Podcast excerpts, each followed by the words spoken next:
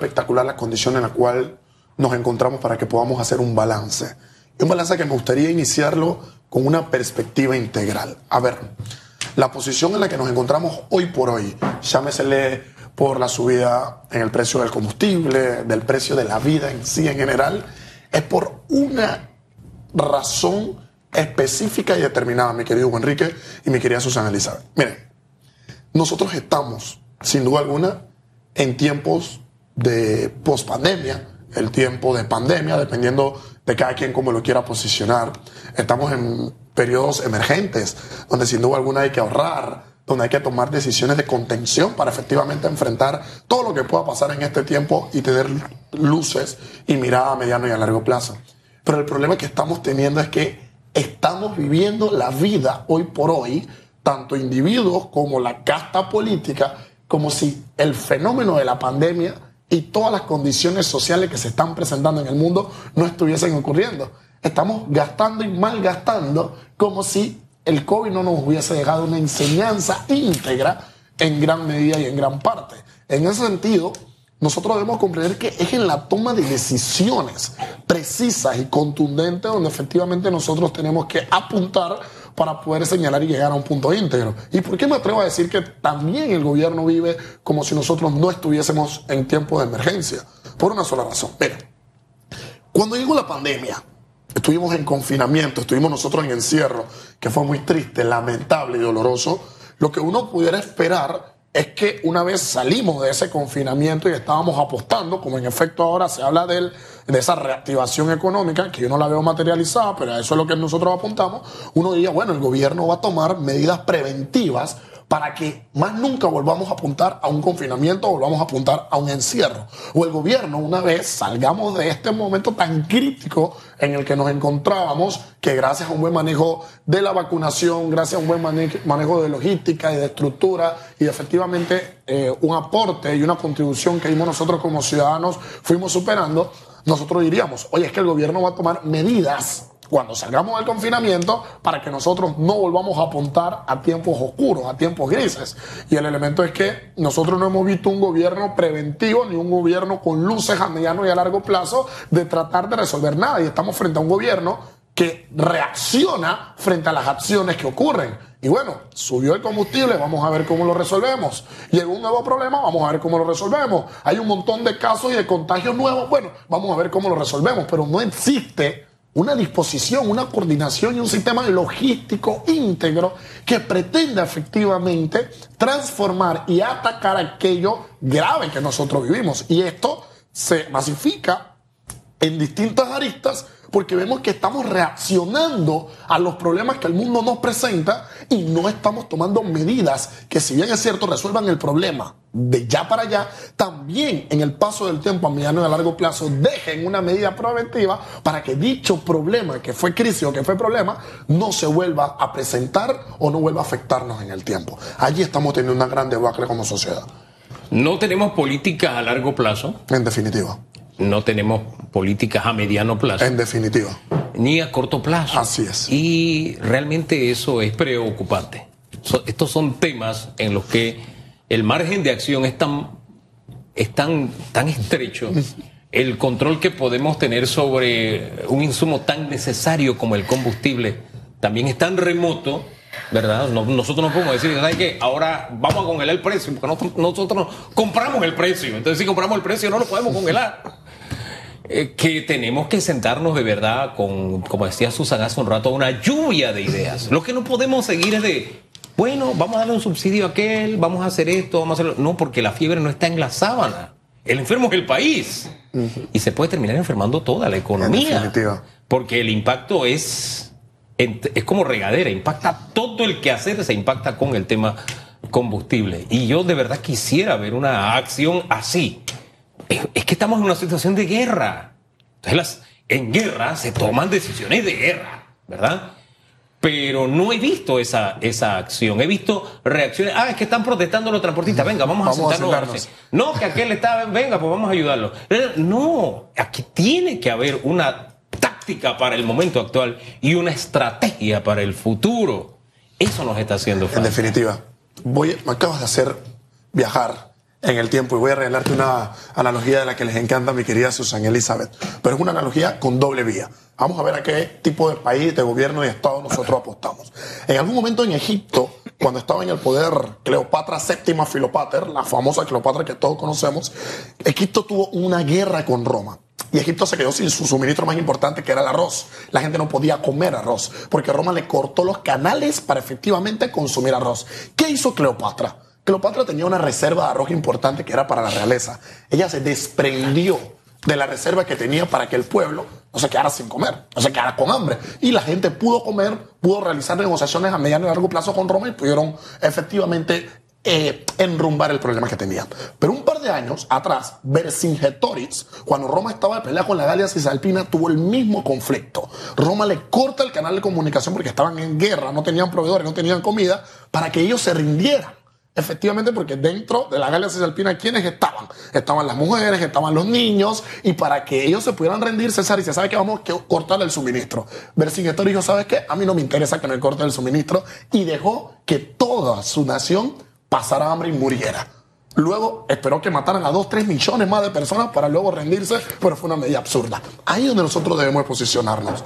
¿Qué tenemos que esperar? Que llegue un evento tan grave a nuestro país para luego decir, oye, un pataleito de ahogado que vamos a resolver, o desde ya ir viendo a luces medianas y largas lo que puede ocurrir para efectivamente trabajar. Y es que ahora todo se está viendo mal. Ahora, como nosotros habíamos normalizado el tranque hacia Panamá Oeste, ahora la gente ve mal el tranque a Panamá Oeste. Pero es que efectivamente ese tranque a Panamá Oeste nunca se ha tenido que haber presentado. O si no, exigirle al gobierno medidas alternas para que ese tranque, que es una barbaridad en la mañana para venir y una locura en la tarde para ir, no se presente. Entonces, ahí es donde ahora tienen que la gente tomar decisiones de contención. Vámonos cuatro en grupo, pues, vámonos cinco en grupo. Pero, ahora esto crea un nuevo elemento. Si vamos cuatro o cinco en grupo, de distintas casas, tenemos un elemento que se puede presentar, que es el contagio. Entonces, buscando una solución, puedo encontrar otro problema. Hay medidas a largo plazo. No me conocía esa parte de la historia de Cleopatra.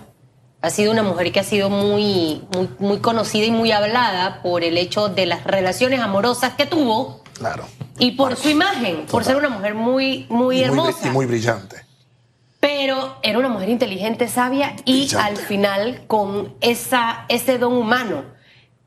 ¿De qué estaría dispuesto a despojarse el gobierno actual por su país? Hay una respuesta clara. Cuando estuvimos en confinamiento, nuestros gobernantes no se desprendieron de nada. Así que ya tenemos un antecedente claro. Nadie se desprendió de nada de sus ingresos. Todos estábamos encerrados, pero todos seguían cobrando lo mismo.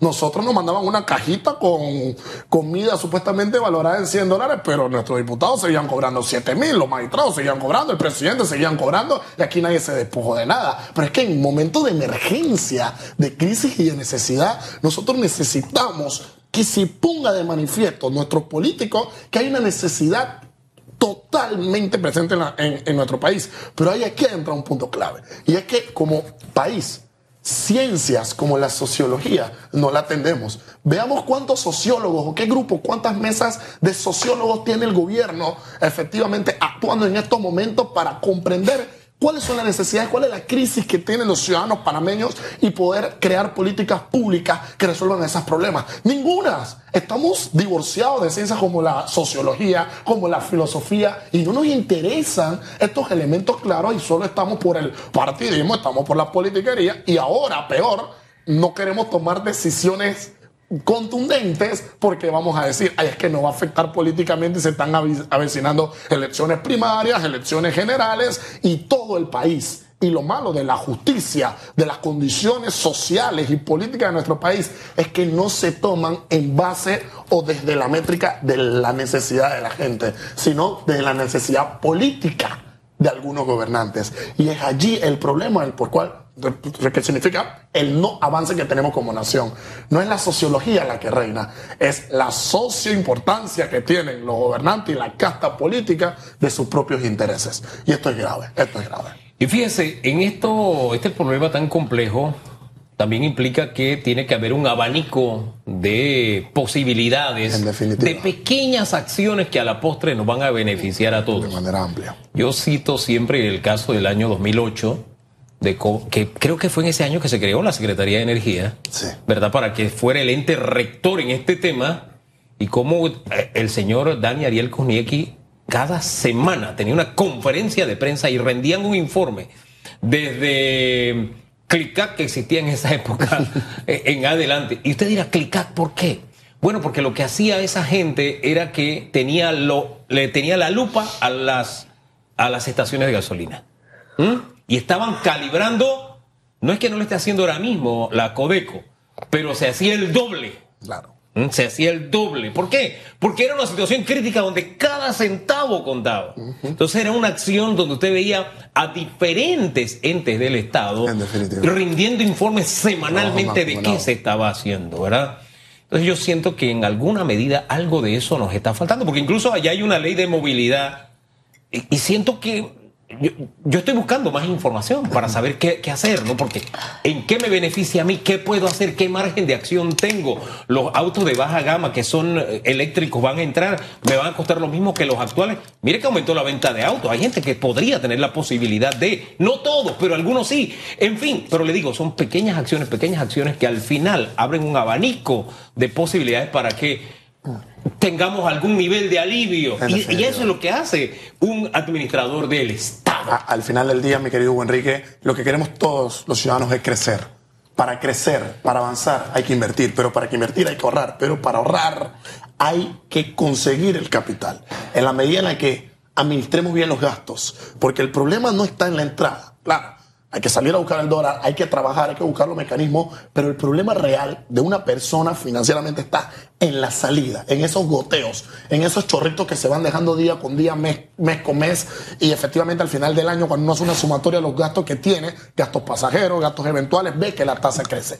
Nosotros debemos de atender las condiciones precisas que atiendan a que hoy no gastemos ni malgastemos lo poquito que tenemos. Y el gobierno esto también aplica para ustedes. No podemos gastar y malgastar lo que no hay, porque al mismo tiempo que nos han endeudado de una manera bárbara, bueno, necesario, licenciado, porque era la medida que había que tomar en el momento, perfecto. Pero si era la medida que había que tomar en el momento, que sus palabras vayan en concurrencia con sus actos y no gasten ni malgasten lo poquito que tenemos nosotros dentro del cúmulo del capital del país. En ese sentido, debemos hacer un trabajo colaborativo, donde el gobierno comprenda que estamos en un estado de emergencia, en un estado de necesidad, en una urgencia nacional, en una urgencia mundial, donde van a seguir subiendo los precios, donde vamos a seguir, que, vamos a seguir tomando decisiones contundentes decisiones graves que así sea que afecten la ruta política, que afecten las decisiones que pueda tomar un electorado. Vislumbrando las elecciones que se avecinan, debemos tomar decisiones que vayan en pro a las necesidades y a las urgencias